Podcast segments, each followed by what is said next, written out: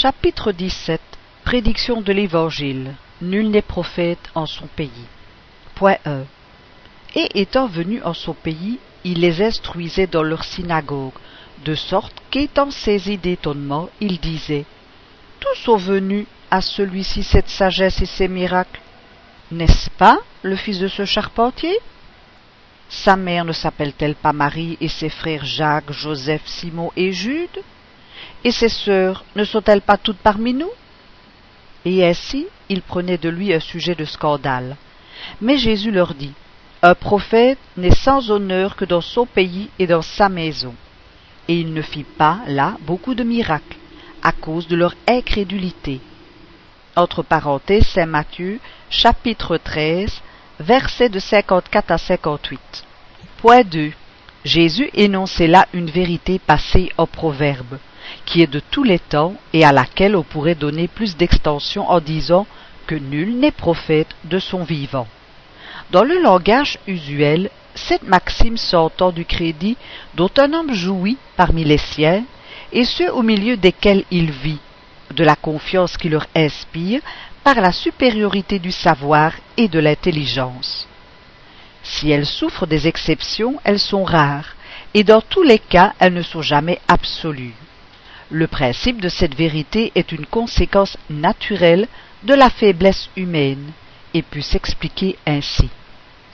L'habitude de se voir depuis l'enfance, dans les circonstances vulgaires de la vie, établit entre les hommes une sorte d'égalité matérielle qui fait que souvent on se refuse à reconnaître une supériorité morale en celui dont on a été le compagnon ou le commensal, qui est sorti du même milieu et dont on a vu les premières faiblesses. L'orgueil souffre de l'ascendant qu'il est obligé de subir. Quiconque au-dessus du niveau commun est toujours en but à la jalousie et à l'envie.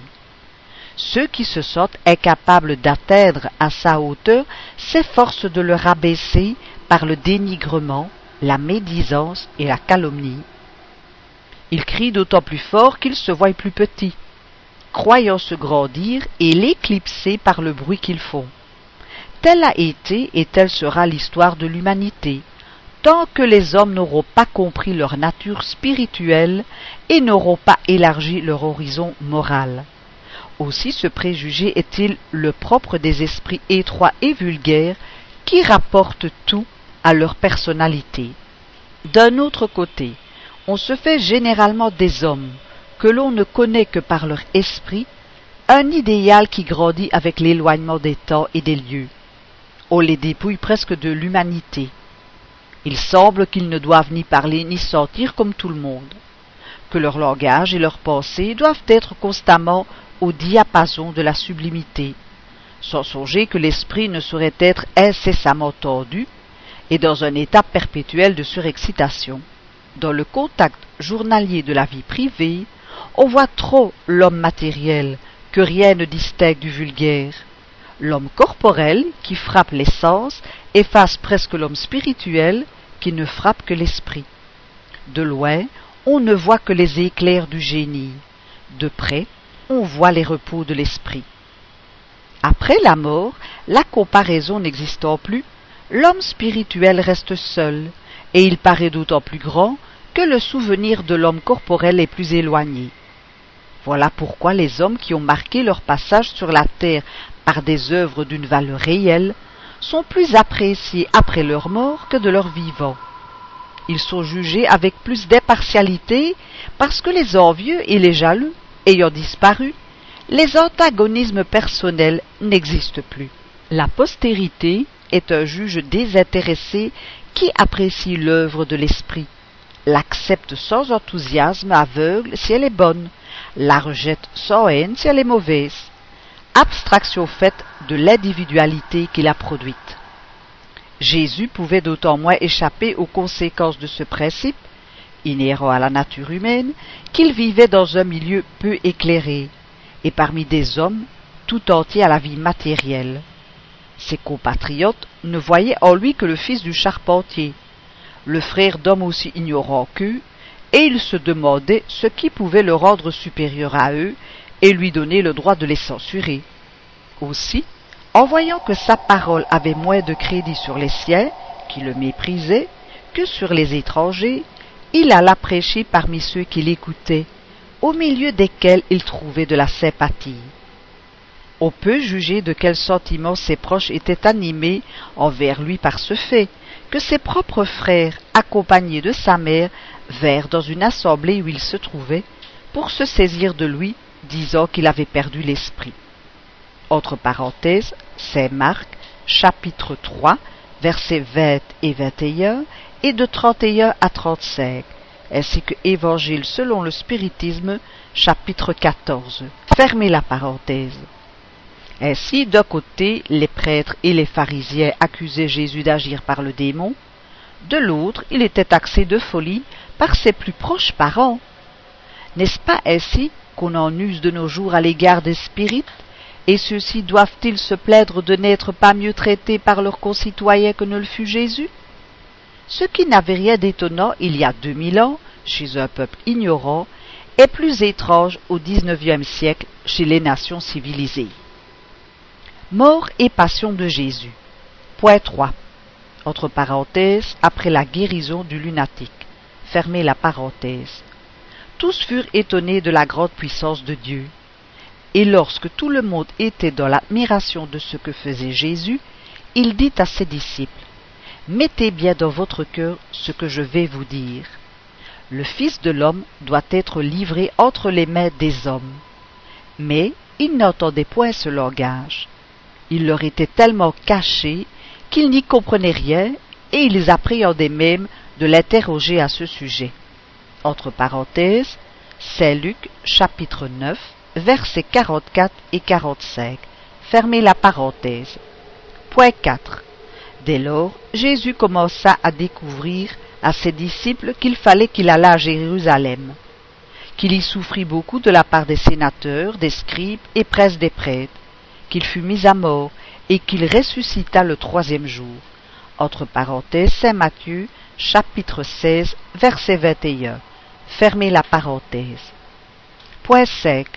Lorsqu'ils étaient en Galilée, Jésus leur dit Le Fils de l'homme doit être livré entre les mains des hommes. Et ils le feront mourir, et il ressuscitera le troisième jour. Ce qui les affligea extrêmement entre parenthèses, Saint Matthieu, chapitre 16, versets 21-22. Fermez la parenthèse. Point 6. Or Jésus, s'en allant à Jérusalem, il prit à part ses douze disciples et leur dit, Nous allons à Jérusalem, et le Fils de l'homme sera livré aux presses des prêtres et aux scribes, qui le condamneront à mort, et le livreront aux gentils, afin qu'ils le traitent avec moquerie, et qu'il le fouette et le crucifie. Et il ressuscitera le troisième jour. Entre parenthèses, Saint Matthieu chapitre 20, versets 17, 18, 19. Fermez la parenthèse. Point 7. Ensuite Jésus, prenant à part les douze apôtres, leur dit Voici, nous allons à Jérusalem, et tout ce qui a été écrit par les prophètes touchant le Fils de l'homme va être accompli car il sera livré aux gentils, on se moquera de lui, on le fouettera, on lui crachera au visage, et après qu'on l'aura fouetté, on le fera mourir, et il ressuscitera le troisième jour. Mais il ne comprit rien à tout cela. Ce langage leur était caché, et ils n'entendaient point ce qu'il disait. Entre parenthèses, Saint Luc, chapitre 18, versets 31 à 34. Fermez la parenthèse. Point 8. Jésus, ayant achevé tous ses discours, dit à ses disciples, Vous savez que la Pâque se fera dans deux jours, et que le Fils de l'homme sera livré pour être crucifié. Au même temps, les princes des prêtres et les anciens du peuple s'assemblèrent dans la cour du grand prêtre appelé Caïphe, et terrent conseil ensemble pour trouver moyen de se saisir adroitement de Jésus et de le faire mourir. Et ils disaient, il ne faut pas que ce soit pendant la fête de peur qu'il ne s'excite quelque tumulte parmi le peuple. Entre parenthèses, Saint Matthieu, chapitre 26, versets de 1 à 5. Fermez la parenthèse. Point 9. Le même jour, quelques-uns des pharisiens vinrent lui dire Allez-vous-en, sortez de ce lieu, car Hérode veut vous faire mourir. Il leur répondit, Allez dire à ce renard, j'ai encore à chasser les démons et à rendre la santé aux malades aujourd'hui et demain, et le troisième jour je serai consommé par ma mort.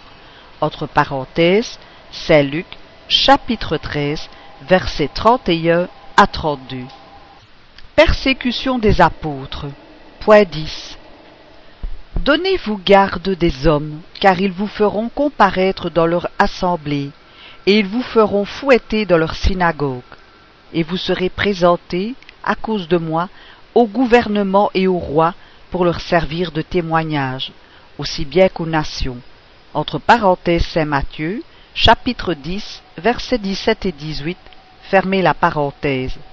Point 11. Ils vous chasseront des synagogues, et le temps vient où quiconque vous fera mourir croira faire une chose agréable à Dieu. Ils vous traiteront de la sorte, parce qu'ils ne connaissent ni mon Père ni moi. Or je vous dis ces choses, afin que lorsque le temps sera venu, vous vous souveniez que je vous les ai dites. Entre parenthèses, Saint Jean, chapitre 16, versets 1 à 4. Fermez la parenthèse. Point 12. Vous serez trahis et livrés aux magistrats par vos pères et vos mères, par vos frères, par vos parents, par vos amis. Et l'on fera mourir plusieurs d'entre vous. Et vous serez haïs de tout le monde, à cause de mon nom. Cependant, il ne se perdra pas un cheveu de votre tête.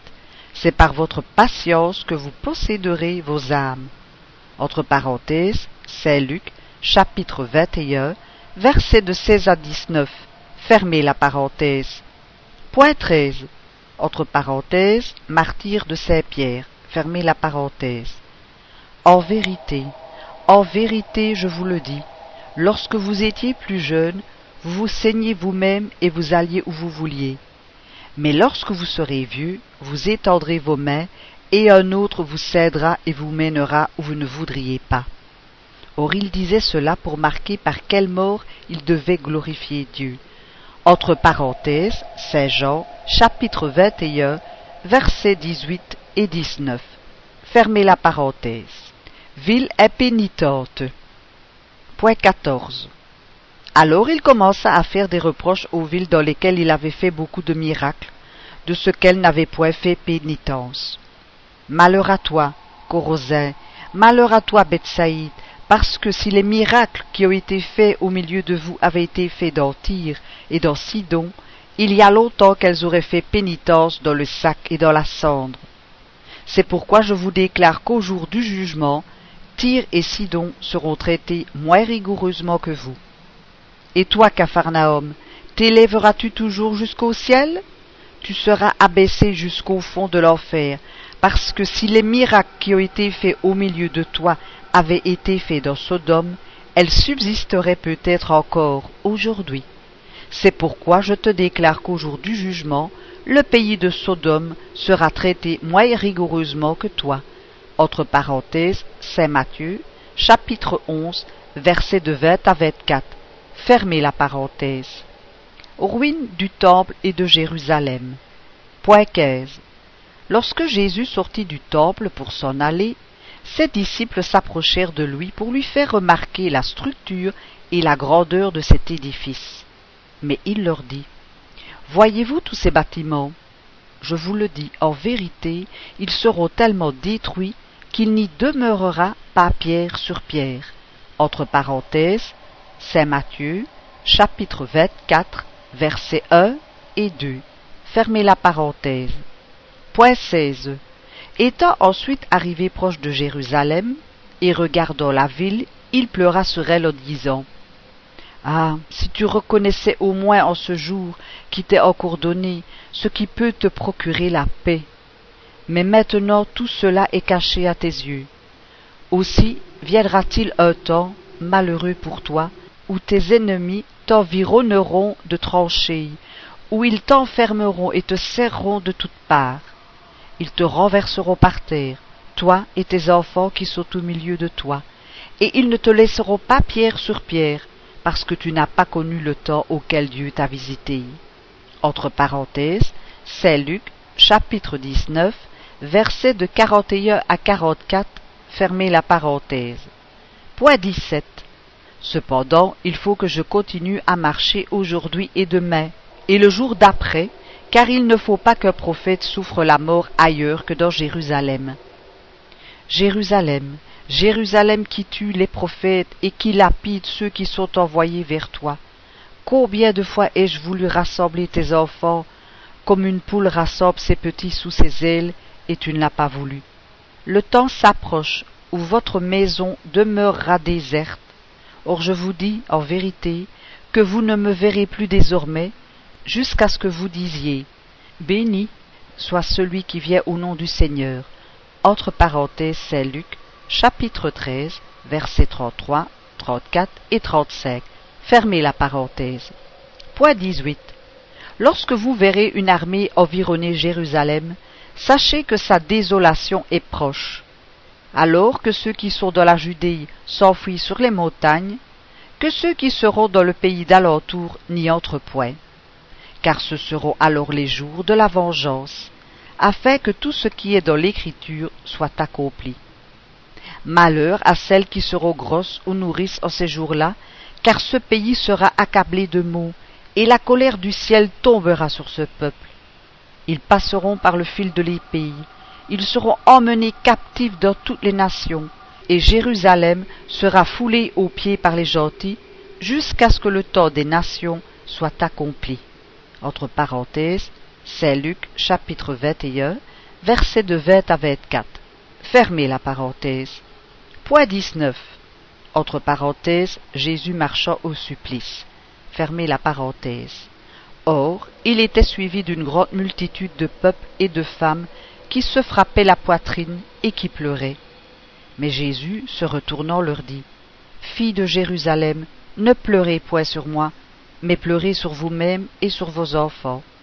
Car il viendra un temps auquel on dira Heureuses les stériles et les entrailles qui n'ont point porté d'enfants, et les mamelles qui n'ont point nourri.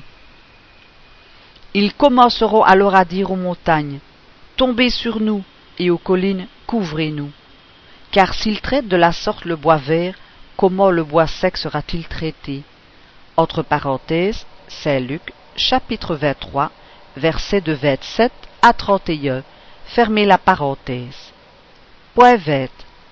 La faculté de pressentir les choses futures est un des attributs de l'âme et s'explique par la théorie de la préscience. Jésus la possédait, comme toutes les autres, à un degré éminent. Il a donc pu prévoir les événements qui suivraient sa mort, sans qu'il y ait dans ce fait rien de surnaturel, puisqu'on le voit se reproduire sous nos yeux dans les conditions les plus vulgaires. Il n'est pas rare que des individus annoncent avec précision l'instant de leur mort. C'est que leur âme, à l'état de dégagement, est comme l'homme de la montagne. Chapitre 16, numéro 1. Fermez la parenthèse. Elle embrasse la route à parcourir et en voit le terme. Point 21. Il devait d'autant mieux en être ainsi de Jésus qu'ayant conscience de la mission qu'il venait remplir, il savait que la mort par le supplice en était la conséquence nécessaire. La vue spirituelle qui était permanente chez lui, ainsi que la pénétration de la pensée, devait lui en montrer les circonstances et l'époque fatale. Par la même raison, il pouvait prévoir la ruine du temple, celle de Jérusalem, les malheurs qui allaient frapper ses habitants et la dispersion des Juifs. Malédiction aux pharisiens. Point 22. Entre parenthèses Jean-Baptiste. Fermez la parenthèse. Voyant plusieurs des pharisiens et des sadducéens qui venaient à son baptême, il leur dit Race de vipères, qui vous a appris à fuir la colère qui doit tomber sur vous?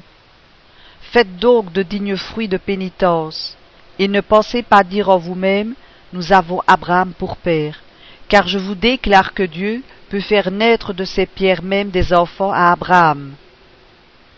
Car la cognée est déjà mise à la racine des arbres. Tout arbre donc qui ne produit point de bons fruits sera coupé et jeté au feu.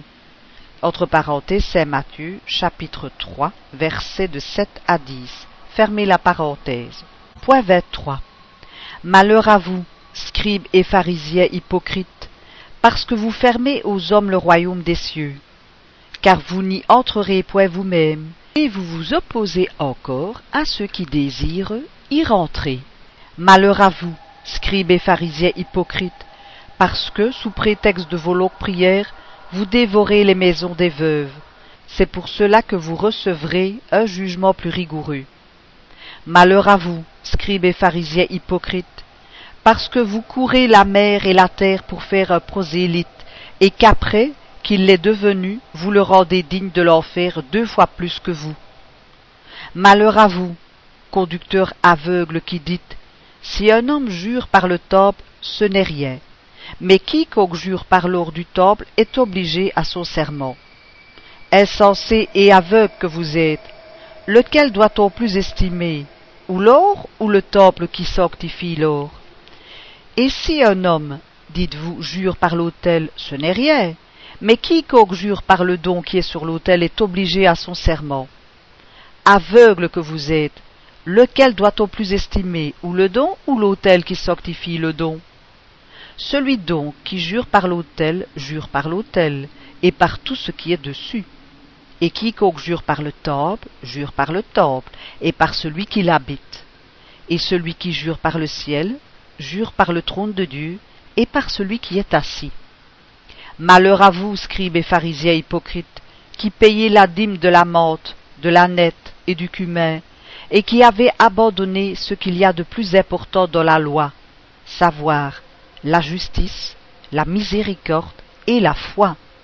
C'étaient là les choses qu'il fallait pratiquer, sans néanmoins omettre les autres. Conducteur aveugle qui avait grand soin de passer ce que vous buvez, de peur d'avaler un moucheron et qui avalait un chameau. Malheur à vous, scribes et pharisiens hypocrites, parce que vous nettoyez le dehors de la coupe et du plat, et vous êtes au-dedans plein de rapines et d'impuretés. Pharisiens aveugles, nettoyez premièrement le dedans de la coupe et du plat, afin que le dehors soit net aussi. Malheur à vous, scribes et pharisiens hypocrites, parce que vous êtes semblables à des sépulcres blanchis qui, au dehors, paraissent beaux aux yeux des hommes, mais qui, au dedans, sont pleins d'ossements de mort et de toutes sortes de pourritures. Ainsi, au dehors, vous paraissez justes, mais au-dedans vous êtes pleins d'hypocrisie et d'iniquité. Malheur à vous, scribes et pharisiens, qui bâtissez des tombeaux aux prophètes et ornez les monuments des justes, et qui dites, si nous eussions été du temps de nos pères, nous ne nous fussions pas joyeux pour répandre le sang des prophètes. Achevez donc aussi de combler la mesure de vos pères. Serpents, race de vipères, comment pourrez-vous éviter d'être condamnés à l'enfer? C'est pourquoi je vais vous envoyer des prophètes, des sages et des scribes, et vous tuerez les uns, vous crucifierez les autres, vous en fouetterez d'autres dans vos synagogues, et vous les persécuterez de ville en ville, afin que tout le sang innocent qui a été répandu sur la terre retombe sur vous depuis le sang d'Abel le juste jusqu'au sang de Zacharie, fils de Baraki, que vous avez tué entre le temple et l'autel. Je vous dis en vérité, tout cela viendra fondre sur cette trace qui est aujourd'hui. Entre parenthèses, Saint Matthieu, chapitre 23, versets de 13 à 36. Fermez la parenthèse. Mes paroles ne passeront point. Point 24. Alors ses disciples s'approchant lui dirent, Savez-vous bien que les pharisiens, ayant entendu ce que vous venez de dire, s'en sont scandalisés? Mais il répondit, toute plante que mon Père céleste n'a point plantée sera arrachée. Laissez-les, ce sont des aveugles qui conduisent des aveugles. Si un aveugle en conduit un autre, ils tombent tous deux dans la fosse. Entre parenthèses, Saint Matthieu, chapitre 15, versets 12, 13 et 14. Fermez la parenthèse. Point 25. Le ciel et la terre passeront, mais mes paroles ne passeront point. Entre parenthèses, Saint Matthieu, chapitre 24, verset 35, fermez la parenthèse. Point 26. Les paroles de Jésus ne passeront point parce qu'elles seront vraies dans tous les temps. Son compte moral sera éternel parce qu'il renferme les conditions du bien qui conduit l'homme à sa destinée éternelle. Mais ces paroles sont-elles parvenues jusqu'à nous pures de tout alliage et de fausses interprétations? Toutes les sectes chrétiennes en ont-elles saisi l'esprit? Aucune en a-t-elle détourné le véritable sens par suite des préjugés et de l'ignorance des lois de la nature? Aucune ne s'en est-elle fait un instrument de domination pour servir l'ambition et les intérêts matériels? Un marchepied, non pour s'élever au ciel, mais pour s'élever sur la terre? Toutes se sont-elles proposées pour règle de conduite la pratique des vertus dont Jésus a fait la condition expresse du salut? Toutes sont-elles exemptes des reproches qu'il adressait aux pharisiens de son temps Tout en fait sont-elles, en théorie comme en pratique, l'expression pure de sa doctrine? La vérité étant une, ne peut se trouver dans des affirmations contraires, et Jésus n'a pu vouloir donner un double sens à ses paroles. Si donc les différentes sectes se contredisent, si les unes considèrent comme vrai ce que d'autres condamnent comme des hérésies, il est impossible qu'elles soient toutes de la vérité. Si toutes eussent pris le sens véritable de l'enseignement évangélique, elles se seraient rencontrées sur le même terrain et il n'y aurait pas eu de secte. Ce qui ne passera pas, c'est le sens vrai des paroles de Jésus. Ce qui passera, c'est ce que les hommes ont bâti sur le sens faux qu'ils ont donné à ces mêmes paroles. Jésus ayant mission d'apporter aux hommes la pensée de Dieu, sa doctrine pure peut seule être l'expression de cette pensée. C'est pourquoi il a dit Toute plante que mon Père céleste n'a point plantée sera arrachée. La pierre angulaire. Point 27. N'avez-vous jamais lu cette parole dans les Écritures? La pierre qui a été rejetée par ceux qui bâtissaient est devenue la principale pierre de l'angle? C'est ce que le Seigneur a fait et nos yeux le voient avec admiration. C'est pourquoi je vous déclare que le royaume de Dieu vous sera ôté, et qu'il sera donné à un peuple qui en produira les fruits. Celui qui se laissera tomber sur cette pierre s'y brisera, et elle écrasera celui sur qui elle tombera. Les princes des prêtres et les pharisiens, ayant entendu ces paroles de Jésus, connurent que c'était d'eux qu'il parlait, et voulant se saisir de lui, ils appréhendèrent le peuple, parce qu'ils le regardaient comme un prophète. Entre parenthèses, Saint Matthieu, chapitre 21, versets de 42 à 46. Fermez la parenthèse. Point 28. La parole de Jésus est devenue la pierre angulaire, c'est-à-dire la pierre de consolidation du nouvel édifice de la loi, élevé sur les ruines de l'ancien. Les Juifs, les princes des prêtres et les pharisiens ayant rejeté cette parole, elle les a écrasés comme elle écrasera ceux qui, depuis, l'ont méconnue ou qui en ont dénaturé le sens au profit de leur ambition.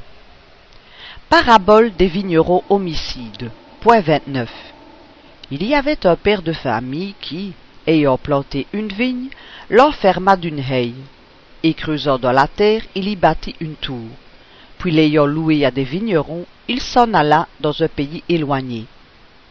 Or, le temps des fruits étant proche, il envoya ses serviteurs aux vignerons pour recueillir le fruit de sa vigne.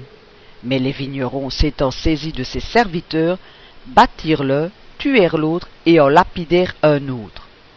Il leur envoya encore d'autres serviteurs en plus grand nombre que les premiers, et ils les traitèrent de même. Enfin, il leur envoya son propre fils, disant en lui-même Ils auront quelque respect pour mon fils. Mais les vignerons, voyant le fils, dirent entre eux Voici l'héritier, venez, tuons-le et nous serons maîtres de son héritage. Ainsi, s'étant saisis de lui, ils le jetèrent hors de la vigne et le tuèrent. Lors donc que le seigneur de la vigne sera venu, comment traitera-t-il ces vignerons? On lui répondit il fera périr misérablement ces méchants, et louera à d'autres vignerons, qui lui en rendront les fruits en leur saison. Entre parenthèses, Saint Matthieu, chapitre 21, versets de 33 à 41. Fermez la parenthèse. Point 30.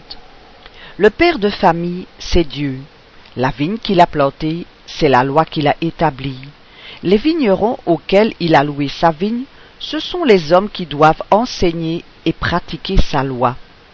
Les serviteurs qu'il envoya vers eux, ce sont les prophètes qu'ils ont fait périr. Son Fils qu'il envoie enfin, c'est Jésus, qu'ils ont fait périr de même. comment donc le Seigneur traitera-t-il ses mandateurs prévaricateurs de sa loi?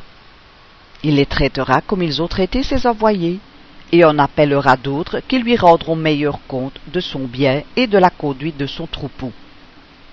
Ainsi en a-t-il été des scribes, des presses des prêtres et des pharisiens. Ainsi en sera-t-il quand il viendra de nouveau demander compte à chacun de ce qu'il a fait de sa doctrine. Il ôtera l'autorité à qui en aura abusé, car il veut que son champ soit administré selon sa volonté. Après dix-huit siècles, l'humanité arrivée à l'âge viril est mûre pour comprendre ce que le Christ n'a fait qu'effleurer, parce que, comme il le dit lui-même, il n'aurait pas été compris.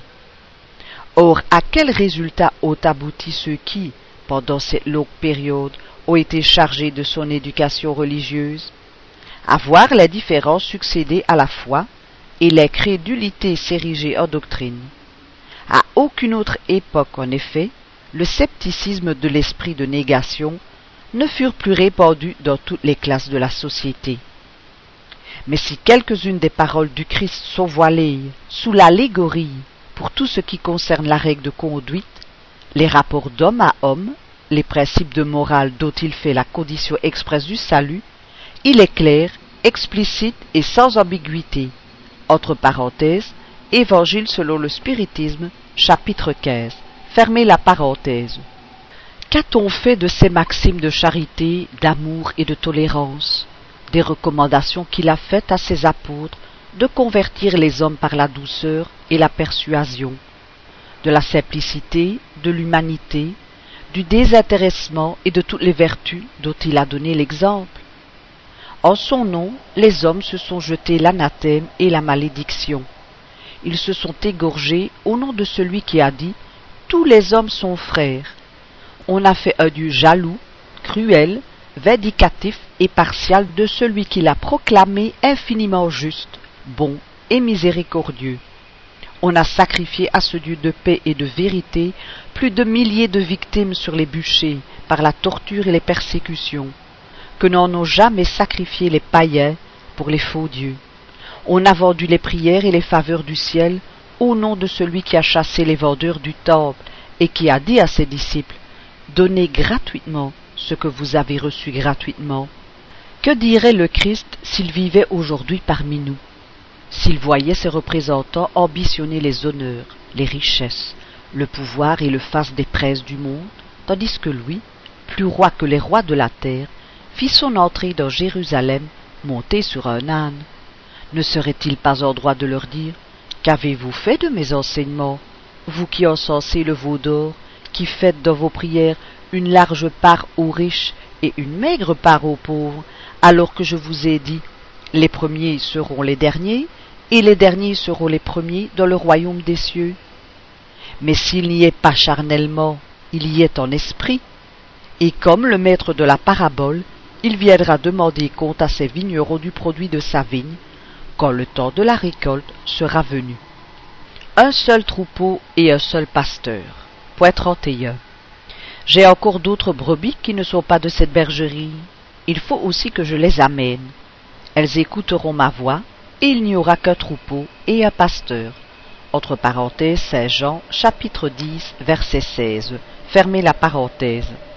Point 32. Par ces paroles, Jésus annonce clairement qu'un jour les hommes se rallieront à une croyance unique. Mais comment cette unification pourrait-elle se faire? La chose paraît difficile si l'on considère les différences qui existent entre les religions, l'antagonisme qu'elles entretiennent entre leurs adeptes respectifs, leur obstination à se croire en possession exclusive de la vérité. Toutes veulent bien l'unité, mais toutes se flattent qu'elle se fera à leur profit, et aucune n'entend faire de concession à ses croyances. Cependant, l'unité se fera en religion comme elle tend à se faire socialement, politiquement, commercialement, par l'abaissement des barrières qui séparent les peuples, par l'assimilation des mœurs, des usages, du langage. Les peuples du monde entier fraternisent déjà, comme ceux des provinces d'un même empire. On pressent cette unité, on la désire.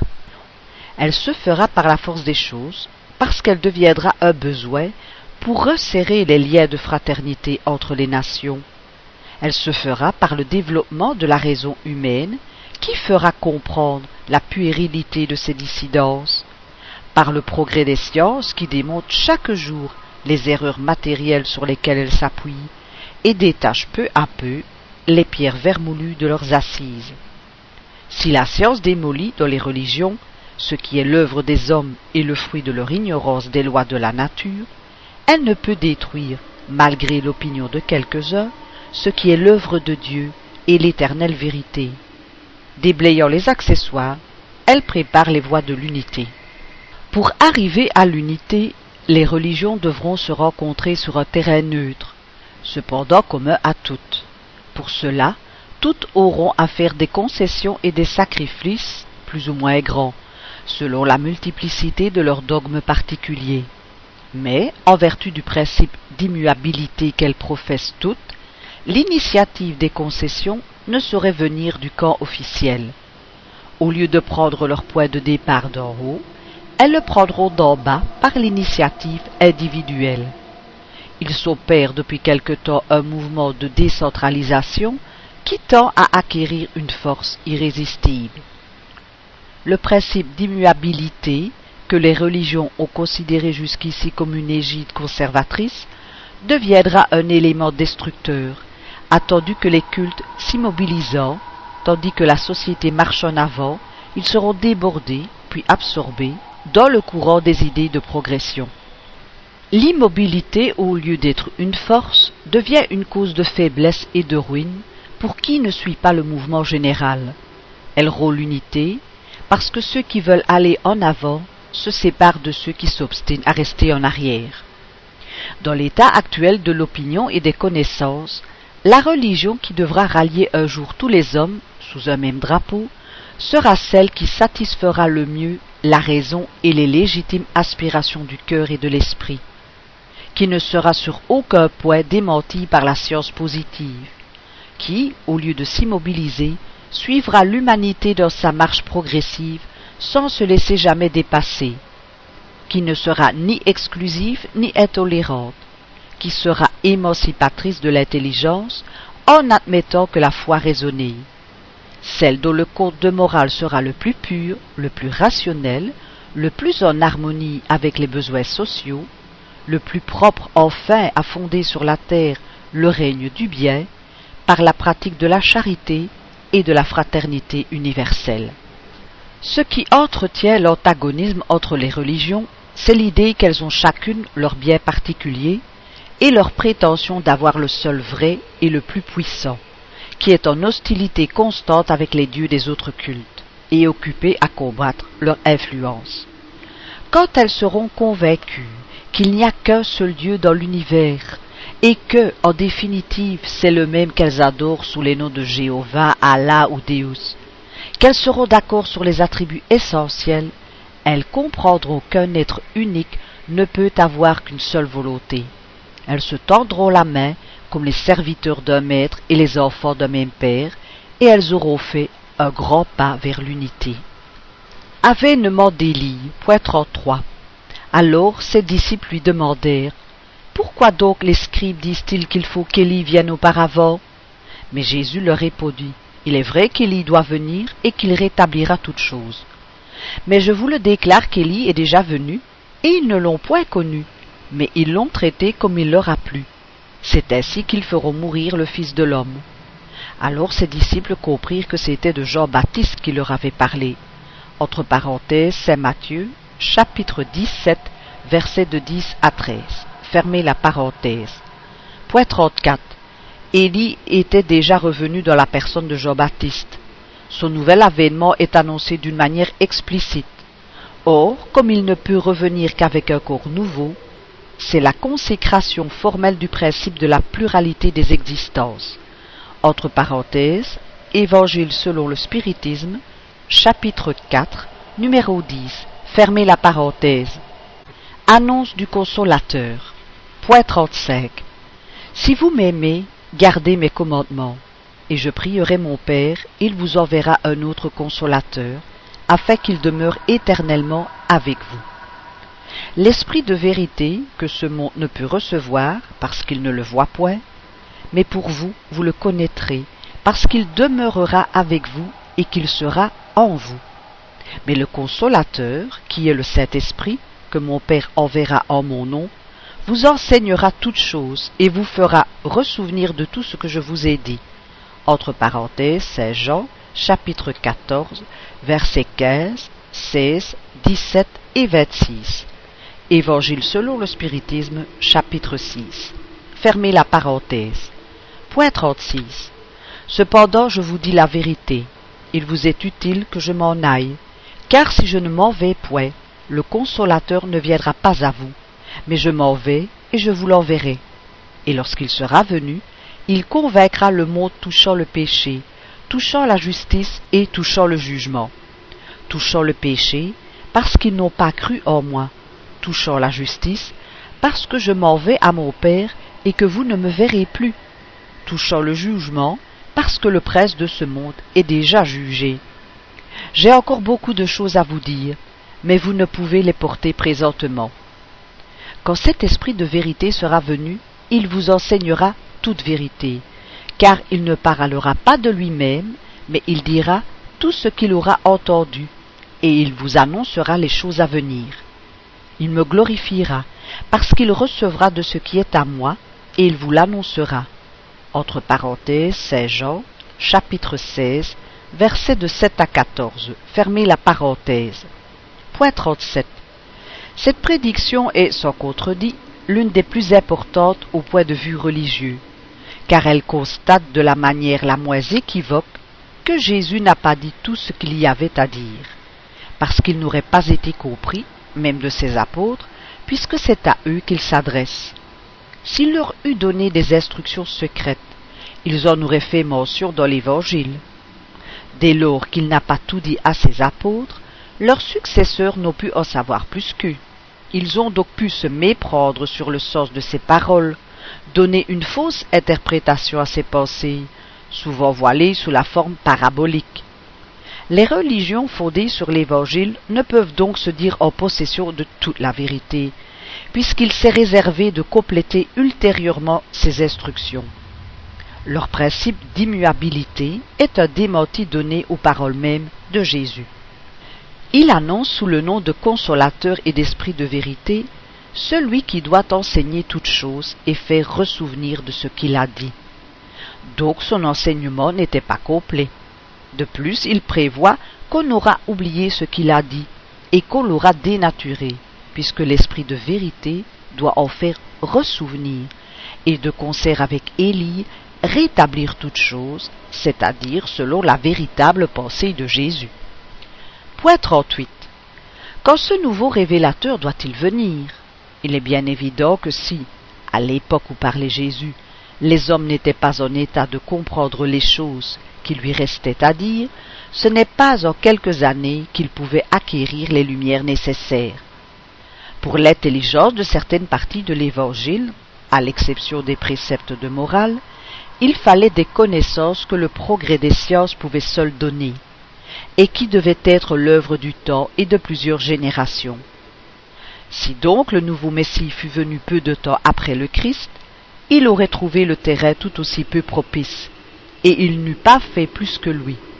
Or, depuis le Christ jusqu'à nos jours, il ne s'est produit aucune grande révélation qui ait complété l'Évangile, et qui en ait élucidé les parties obscures, dit certain que l'envoyé n'avait pas encore paru. Point 39. Quel doit être cet envoyé? Jésus disant, Je prierai mon Père, et il vous enverra un autre consolateur, elle dit clairement que ce n'est pas lui-même, autrement il l'aurait dit. Je reviendrai compléter ce que je vous ai enseigné. Puis il ajoute, afin qu'il demeure éternellement avec vous, et il sera en vous. Ceci ne saurait s'entendre d'une individualité incarnée qui ne peut demeurer éternellement avec nous, et encore moins être en nous, mais se comprend très bien d'une doctrine qui, en effet, lorsqu'on se l'est assimilée, peut être éternellement en nous. Le consolateur est donc, dans la pensée de Jésus, la personnification d'une doctrine souverainement consolante, dont l'inspirateur doit être l'esprit de vérité. Point 40. Le spiritisme réalise, comme cela a été démontré, entre parenthèses chapitre 1 numéro 30, fermez la parenthèse, toutes les conditions du consolateur promis par Jésus. Ce n'est point une doctrine individuelle, une conception humaine. Personne ne peut s'en le Créateur. C'est le produit de l'enseignement collectif des esprits auquel préside l'esprit de vérité. Il ne supprime rien de l'Évangile, il le complète et l'élucide. À l'aide des nouvelles lois qu'il révèle, jointes à celles de la science, il fait comprendre ce qui était inintelligible, admettre la possibilité de ce que l'incrédulité regardait comme inadmissible. Il a eu ses précurseurs et ses prophètes qui ont pressenti sa venue. Par sa puissance moralisatrice, il prépare le règne du bien sur la terre. La doctrine de Moïse, incomplète, est restée circonscrite dans le peuple juif. Celle de Jésus, plus complète, s'est répandue sur toute la terre par le christianisme, mais n'a pas converti tout le monde. Le spiritisme, plus complet encore, ayant des racines dans toutes les croyances, convertira l'humanité. Remarque. Toutes les doctrines philosophiques et religieuses portent le nom de l'individualité fondatrice. On dit le mosaïsme, le christianisme, le mahométisme, le bouddhisme, le cartésianisme, le fourriérisme, le saint-simonisme, etc. Le mot spiritisme, au contraire, ne rappelle aucune personnalité. Il renferme une idée générale qui indique à la fois le caractère et la source multiple de la doctrine. Fait de la remarque. Point 41. Jésus disant à ses apôtres, Un autre viendra plus tard qui vous enseignera ce que je ne puis vous dire maintenant proclamait par cela même la nécessité de la réincarnation. Comment ces hommes pouvaient-ils profiter de l'enseignement plus complet qui devait être donné ultérieurement? Comment seraient-ils plus aptes à le comprendre s'ils ne devaient pas revivre? Jésus eût dit une inconséquence si les hommes futurs devaient, selon la doctrine vulgaire, être des hommes nouveaux, des âmes sorties du néant à leur naissance. Admettez au contraire que les apôtres et les hommes de leur temps ont vécu depuis, qu'ils revivent encore aujourd'hui. La promesse de Jésus se trouve justifiée. Leur intelligence, qui a dû se développer au contact du progrès social, peut porter maintenant ce qu'elle ne pouvait porter alors. Sans la réincarnation, la promesse de Jésus eût été illusoire. Point 42. Si l'on disait que cette promesse fut réalisée le jour de la Pentecôte par la descente du Saint-Esprit, on répondrait que le Saint-Esprit les a inspirés, qu'il a pu ouvrir leur intelligence, développer en eux les aptitudes médianimiques qui devaient faciliter leur mission, mais qu'il ne leur a rien appris de plus que ce que avait enseigné Jésus. Car on ne trouve nulle trace d'un enseignement spécial. Le Saint-Esprit n'a donc point réalisé ce que Jésus avait annoncé du Consolateur. Autrement, les apôtres auraient élucidé dès leur vivant tout ce qui est resté obscur dans l'Évangile jusqu'à ce jour, et dont l'interprétation contradictoire a donné lieu aux innombrables sectes qui ont divisé le christianisme dès les premiers siècles. Second avènement du Christ. Point 43. Alors Jésus dit à ses disciples, Si quelqu'un veut venir après moi, qu'il se charge de sa croix et qu'il me suive car celui qui voudra sauver sa vie la perdra, et celui qui perdra sa vie pour l'amour de moi la retrouvera. Et que servirait-il à un homme de gagner tout le monde et de perdre son âme? Ou par quel échange l'homme pourra-t-il racheter son âme après qu'il l'aura perdue? Car le Fils de l'homme doit venir dans la gloire de son Père avec ses anges, et alors il rendra à chacun selon ses œuvres. Je vous dis en vérité, il y en a quelques-uns de ceux qui sont ici qui n'éprouveront pas la mort qu'ils n'aient vu le Fils de l'homme venir en son règne. Entre parenthèses, Saint Matthieu, chapitre 16, versets de 24 à 28. Fermez la parenthèse. Point 44. Alors le grand prêtre, se levant au milieu de l'assemblée, interrogea Jésus et lui dit Vous ne répondez rien à ce que ceux-ci déposent contre vous. Mais Jésus demeurait dans le silence et ne répondit rien. Le grand prêtre l'interrogea encore et lui dit Êtes-vous le Christ, le Fils de Dieu béni à jamais? Jésus lui répondit Je le suis. et vous verrez un jour le Fils de l'homme assis à la droite de la majesté de Dieu, et venant sur les nuées du ciel. Aussitôt le grand prêtre, déchirant ses vêtements, leur dit Qu'avons-nous plus besoin de témoins? Entre parenthèses, c'est Marc, chapitre 14, versets de 60 à 63. Fermez la parenthèse. Point 45. Jésus annonce au second avènement, mais il ne dit point qu'il reviendra sur la terre avec un corps charnel, ni que le consolateur sera personnifié en lui. Il se présente comme devant venir en esprit, dans la gloire de son Père, juger le mérite et le démérite, et rendre à chacun selon ses œuvres, quand les temps seront accomplis. Cette parole, il y en a quelques-uns de ceux qui sont ici qui n'éprouveront pas la mort qu'ils n'aient vu le Fils de l'homme venir en son règne, semble une contradiction, puisqu'il est certain qu'il n'est venu du vivant d'aucun de ceux qui étaient présents. Jésus ne pouvait cependant se tromper dans une prévision de cette nature, et surtout pour une chose contemporaine qui le concernait personnellement. Il faut d'abord se demander si ces paroles ont toujours été bien fidèlement rendues. On peut en douter si l'on songe qu'ils n'ont rien écrit, qu'elles n'ont été recueillies qu'après sa mort. Et lorsqu'on voit le même discours presque toujours reproduit en termes différents dans chaque évangéliste, c'est une preuve évidente que ce ne sont pas les expressions textuelles de Jésus. Il est en outre probable que le sens a dû parfois être altéré en passant par des traductions successives. D'un autre côté, il est certain que si Jésus avait dit tout ce qu'il aurait pu dire, il se serait exprimé sur toute chose d'une manière nette et précise, qu'il n'eût donné lieu à aucune équivoque, comme il le fait pour les principes de morale, tandis qu'il a dû voiler sa pensée sur les sujets qu'il n'a pas jugé à propos d'approfondir. Les apôtres, persuadés que la génération présente devait être témoin de ce qu'il annonçait, ont dû interpréter la pensée de Jésus selon leur idée. Ils ont pu par conséquent la rédiger dans le sens du présent d'une manière plus absolue qu'il ne l'a peut-être fait lui-même. Quoi qu'il en soit, le fait est là qui prouve que les choses ne sont pas arrivées ainsi qu'ils l'ont cru. Point 46. Un point capital que Jésus n'a pu développer, parce que les hommes de son temps n'étaient pas suffisamment préparés à cet ordre d'idées et à ses conséquences, mais dont il a cependant posé le principe, comme il l'a fait pour toute chose, c'est la grande et importante loi de la réincarnation.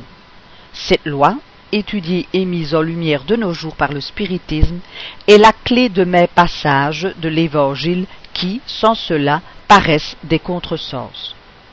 C'est dans cette loi qu'on peut trouver l'explication rationnelle des paroles ci-dessus, en les admettant comme textuelles. Puisqu'elles ne peuvent s'appliquer à la personne des apôtres, il est évident qu'elles se rapportent au règne futur du Christ, c'est-à-dire au temps où sa doctrine mieux comprise, sera la loi universelle. En leur disant que quelques-uns de ceux qui sont présents verront son avènement, cela ne pouvait s'entendre que dans le sens qu'il revivrait à cette époque. Mais les Juifs se figuraient qu'ils allaient voir tout ce que Jésus annonçait et prenaient ses allégories à la lettre. Du reste, quelques-unes de ces prédictions se sont accomplies de leur temps, telles que la ruine de Jérusalem, les malheurs qui en furent la suite, et la dispersion des Juifs. Mais Jésus porte sa vue plus loin, et en parlant du présent, il fait constamment allusion à l'avenir. Signe précurseur. Point 47. Vous entendrez aussi parler de guerre et de bruit de guerre. Mais gardez-vous bien de vous troubler, car il faut que ces choses arrivent. Mais ce ne sera pas encore la fin, car on verra se soulever peuple contre peuple, et royaume contre royaume et il y aura des pestes, des famines et des tremblements de terre en divers lieux. Et toutes ces choses ne seront que le commencement des douleurs. Entre parenthèses, Saint Matthieu, chapitre 24, versets 6, 7 et 8. Fermez la parenthèse. Point 48. Alors le frère livrera le frère à la mort, et le père le fils. Les enfants s'élèveront contre leur père et leur mère, et les feront mourir et vous serez haïs de tout le monde à cause de mon nom. Mais celui qui persévérera jusqu'à la fin sera sauvé. Entre parenthèses, c'est Marc, chapitre 13, versets 12 et 13. Fermez la parenthèse. Point 49. quand vous verrez que l'abomination de la désolation qui a été prédite par le prophète Daniel sera dans le lieu saint, entre parenthèses que celui qui lit entend bien ce qu'il lit, fermez la parenthèse, alors que ceux qui seront dans la Judée s'enfuient sur les montagnes. Remarque, cette expression, l'abomination de la désolation, non seulement n'a pas de sens, mais elle prête au ridicule. La traduction d'Osterval dit l'abomination qui cause la désolation, ce qui est très différent. Le sens alors devient parfaitement clair, car on comprend que les abominations doivent amener la désolation comme châtiment. Quand, dit Jésus, l'abomination viendra dans le lieu saint, la désolation y viendra aussi, et ce sera un signe que les temps sont proches. Fait de la remarque.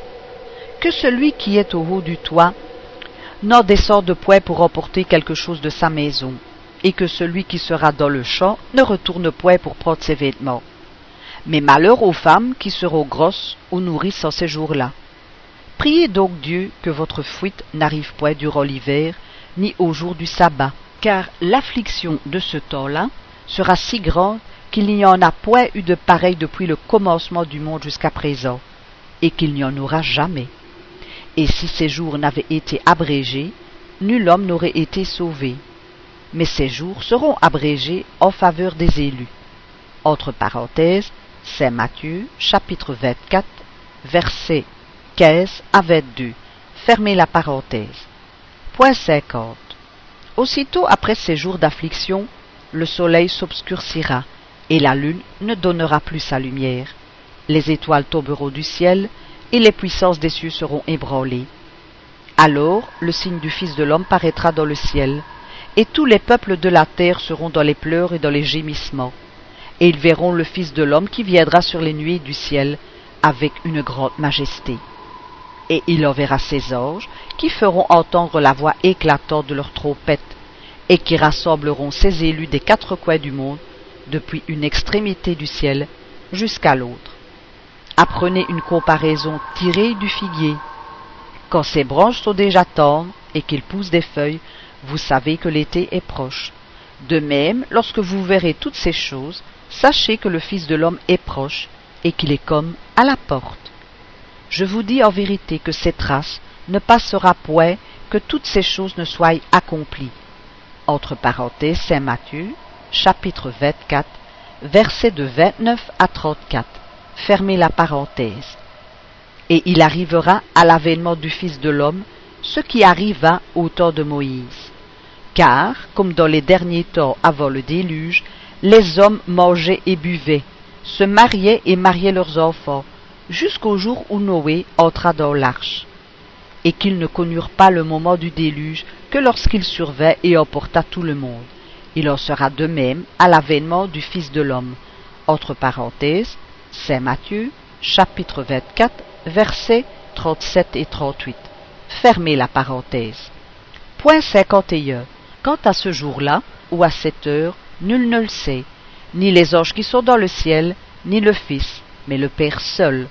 Entre parenthèses, Saint Marc, chapitre 13, verset 32. Fermez la parenthèse. Point 52. En vérité, en vérité, je vous le dis, vous pleurerez et vous gémirez, et le monde se réjouira. Vous serez dans la tristesse, mais votre tristesse se changera en joie. Une femme, lorsqu'elle enfante, est dans la douleur, parce que son heure est venue. Mais après qu'elle a enfanté un fils, elle ne se souvient plus de ses mots, dans la joie qu'elle a d'avoir mis un homme au monde. C'est ainsi que vous êtes maintenant, dans la tristesse, mais je vous verrai de nouveau, et votre cœur se réjouira, et personne ne vous ravira votre joie entre parenthèses Saint Matthieu, chapitre 16, versets 20, 21 et 22. Fermez la parenthèse. Point 53. Il s'élèvera plusieurs faux prophètes qui séduiront beaucoup de personnes. Et parce que l'iniquité abondera, la charité de plusieurs se refroidira. Mais celui-là sera sauvé qui persévérera jusqu'à la fin. Et cet évangile du royaume sera prêché dans toute la terre pour servir de témoignage à toutes les nations. Et c'est alors que la fin arrivera. Entre parenthèses, Saint Matthieu, chapitre 24, versets de 11 à 14. Fermez la parenthèse. Point 54. Ce tableau de la fin des temps est évidemment allégorique, comme la plupart de ceux que présentait Jésus. Les images qu'il contient sont de nature, par leur énergie, à impressionner des intelligences encore frustes.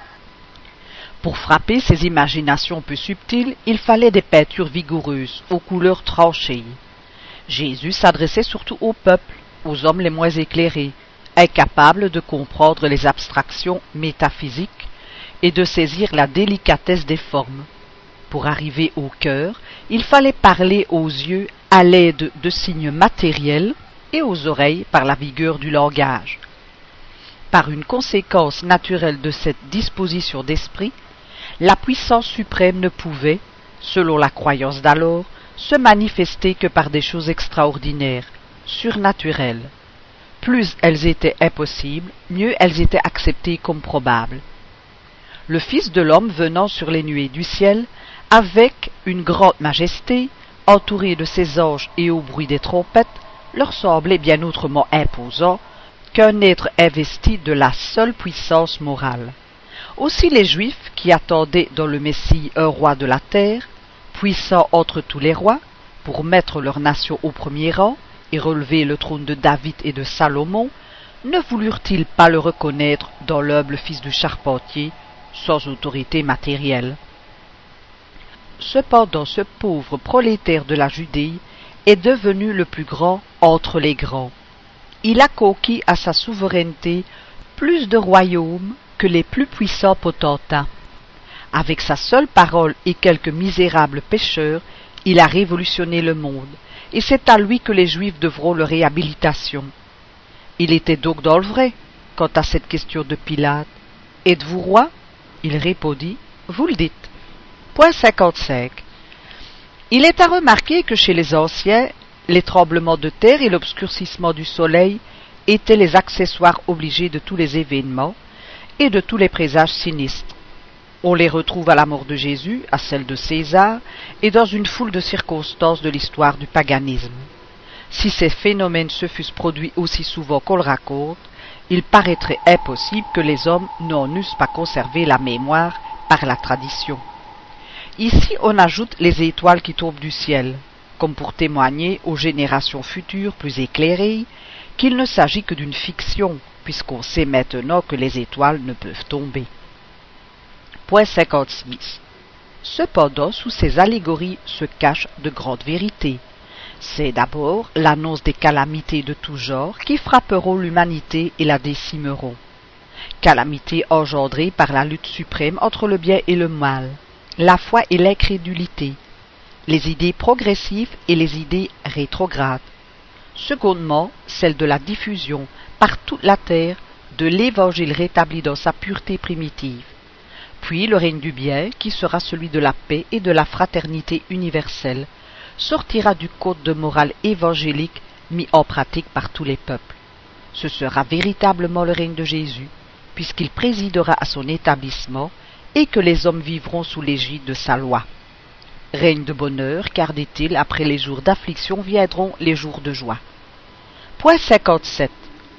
Quand s'accompliront ces choses? Nul ne le sait, dit Jésus, pas même le Fils. Mais quand le moment sera venu, les hommes en seront avertis par des indices précurseurs. Ces indices ne seront ni dans le soleil, ni dans les étoiles, mais dans l'état social et dans des phénomènes plus moraux que physiques, et que l'on peut en partie déduire de ces allusions. Il est bien certain que ce changement ne pouvait s'opérer du vivant des apôtres, autrement Jésus n'aurait pu l'ignorer. Et d'ailleurs une telle transformation ne pouvait s'accomplir en quelques années. Cependant, il leur parle comme s'ils devaient en être témoins. C'est qu'en effet, ils pourront revivre à cette époque et travailler eux-mêmes à la transformation. Tantôt il parle du sort prochain de Jérusalem, et tantôt il prend ce fait comme point de comparaison pour l'avenir. Point 58. Est-ce la fin du monde que Jésus annonce par sa nouvelle venue et quand il dit Lorsque l'Évangile sera prêché par toute la terre, c'est alors que la fin arrivera. Il n'est pas rationnel de supposer que Dieu détruise le monde précisément au moment où il entrera dans la voie du progrès moral par la pratique des enseignements évangéliques. Rien d'ailleurs dans les paroles du Christ n'indique une destruction universelle qui dans de telles conditions ne serait pas justifiée.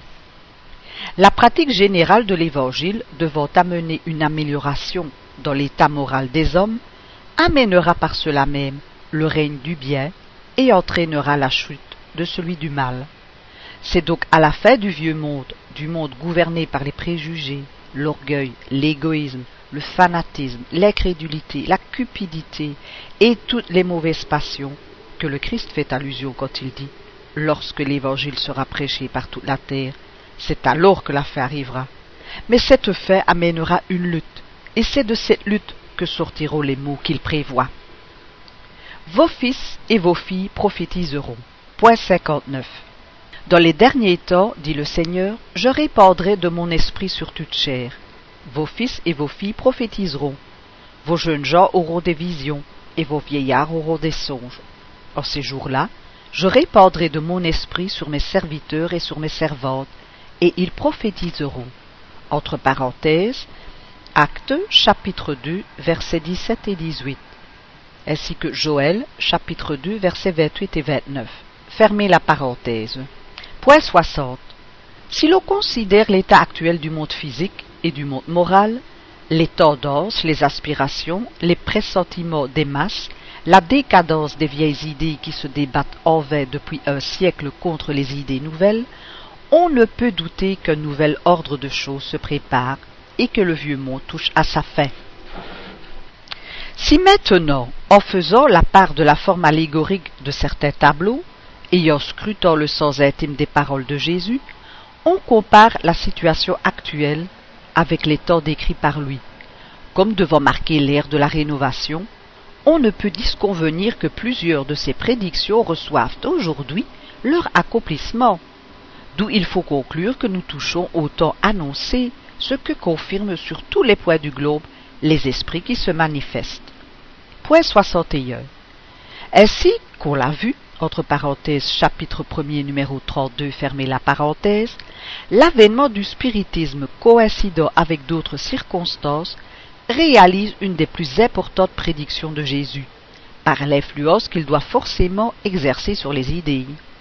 Il est en outre clairement annoncé, dans celle qui est rapportée aux actes des apôtres, Dans les derniers temps, dit le Seigneur, je répandrai de mon esprit sur toute chair. Vos fils et vos filles prophétiseront. C'est l'annonce non équivoque de la vulgarisation de la médiumnité qui se révèle de nos jours chez les individus de tout âge, de tout sexe et de toute condition, et par suite de la manifestation universelle des esprits, car sans les esprits il n'y aurait pas de médium. Cela, est-il dit, arrivera dans les derniers temps? Or, puisque nous ne touchons pas à la fin du monde, mais au contraire à sa régénération, il faut entendre par ces mots les derniers temps du monde moral qui finit. Entre parenthèses, Évangile selon le spiritisme, chapitre 21. Fermez la parenthèse. Jugement dernier. Point 62. Or, quand le Fils de l'homme viendra dans sa majesté accompagné de tous les anges, il s'assoira sur le trône de sa gloire, et toutes les nations étant assemblées devant lui, il séparera les uns d'avec les autres, comme un berger sépare les brebis d'avec les boucs, et il placera les brebis à sa droite et les boucs à sa gauche. Alors le roi dira à ceux qui sont à sa droite, Venez vous, qui avez été bénis par mon Père, etc entre parenthèses Saint Matthieu, chapitre 25, versets de 31 à 46, et Évangile selon le spiritisme, chapitre 15. Fermez la parenthèse. Point 63. Le bien devant régner sur la terre, il faut que les esprits endurcis dans le mal et qui pourraient y porter le trouble en soient exclus. Dieu les y a laissé le temps nécessaire à leur amélioration. Mais le moment où le globe doit s'élever dans la hiérarchie des mondes, par le progrès moral de ses habitants, étant arrivé, le séjour comme esprit et comme incarné en sera interdit à ceux qui n'auront pas profité des instructions qu'ils ont été à même d'y recevoir. Ils seront exilés dans des mondes inférieurs, comme le furent jadis sur la terre ceux de la race adamique, tandis qu'ils seront remplacés par des esprits meilleurs. C'est cette séparation à laquelle présidera Jésus, qui est figurée par ces paroles du jugement dernier. Les bons passeront à ma droite et les méchants à ma gauche. Entre parenthèses, chapitre 11, numéro 31 et suivant. Fermez la parenthèse. Point 64. La doctrine d'un jugement dernier, unique et universel, mettant à tout jamais fait à l'humanité, répugne à la raison en ce sens qu'elle impliquerait l'inactivité de Dieu pendant l'éternité qui a précédé à la création de la terre, et l'éternité qui suivra sa destruction. On se demande de quelle utilité seraient alors le soleil, la lune et les étoiles, qui, selon la Genèse, ont été faits pour éclairer notre monde. On s'étonne qu'une œuvre aussi immense ait été faite pour si peu de temps et au profit d'êtres dont la majeure partie était vouée d'avance au supplice éternel. Point 65. Matériellement, l'idée d'un jugement unique était, jusqu'à un certain point, admissible pour ceux qui ne cherchent pas la raison des choses, alors que l'on croyait toute l'humanité concentrée sur la terre et que tout, dans l'univers, avait été fait pour ses habitants. Elle est inadmissible depuis que l'on sait qu'il y a des milliards de mondes semblables qui perpétuent les humanités pendant l'éternité, et parmi lesquels la Terre est un point imperceptible des moins considérables. On voit par ce seul fait que Jésus avait raison de dire à ses disciples Il y a beaucoup de choses que je ne puis vous dire, parce que vous ne les comprendriez pas. Puisque le progrès des sciences était indispensable pour une saine interprétation de quelques-unes de ces paroles. Assurément les apôtres, saint Paul et les premiers disciples, auraient établi tout autrement certains dogmes s'ils avaient eu les connaissances astronomiques, géologiques, physiques, chimiques, physiologiques et psychologiques que l'on possède aujourd'hui. Aussi Jésus a-t-il ajourné le complément de ses instructions et annoncé que toute chose devait être rétablie. Point 66. Moralement, un jugement définitif et sans appel est inconciliable avec la beauté infinie du Créateur, que Jésus nous présente sans cesse comme un beau Père, laissant toujours une voix au repentir et prêt à tendre ses bras à l'enfant prodigue. Si Jésus avait entendu le jugement en ce sens, il aurait démenti ses propres paroles. Et puis, si le jugement final doit surprendre les hommes à l'improviste, au milieu de leurs travaux ordinaires, et les femmes enceintes, on se demande dans quel but Dieu, qui ne fait rien d'inutile ni d'injuste, ferait naître des enfants et créerait des âmes nouvelles à ce moment suprême, au terme fatal de l'humanité, pour les faire passer hors jugement au sortir du sein de la mer, avant qu'elles aient la conscience d'elles-mêmes, alors que d'autres ont eu des milliers d'années pour se reconnaître. De quel côté, à droite ou à gauche, passeront ces âmes qui ne sont encore ni bonnes ni mauvaises, et à qui toute voie ultérieure de progrès est désormais fermée, puisque l'humanité n'existera plus? Entre parenthèses, chapitre 2, numéro 19. Fermez la parenthèse. Que ceux dont la raison se contente de pareilles croyances les conservent, c'est leur droit, et personne n'y trouve à redire, mais qu'on ne trouve pas mauvais non plus que tout le monde ne soit pas de leur avis. Point 67. Le jugement, par voie d'émigration, tel qu'il a été défini ci-dessus, voir point 63, est rationnel. Il est fondé sur la plus rigoureuse justice, attendu qu'il laisse éternellement à l'esprit son libre arbitre, qu'il ne constitue de privilège pour personne, qu'une égale latitude est donnée par Dieu à toutes ses créatures, sans exception, pour progresser, que l'anéantissement même d'un monde entraînant la destruction du corps n'apporterait aucune interruption à la marche progressive de l'esprit. Telle est la conséquence de la pluralité des mondes et de la pluralité des existences. Selon cette interprétation, la qualification de jugement dernier n'est pas exacte, puisque les esprits passent par de semblables assises à chaque rénovation des mondes qu'ils habitent jusqu'à ce qu'ils aient atteint un certain degré de perfection.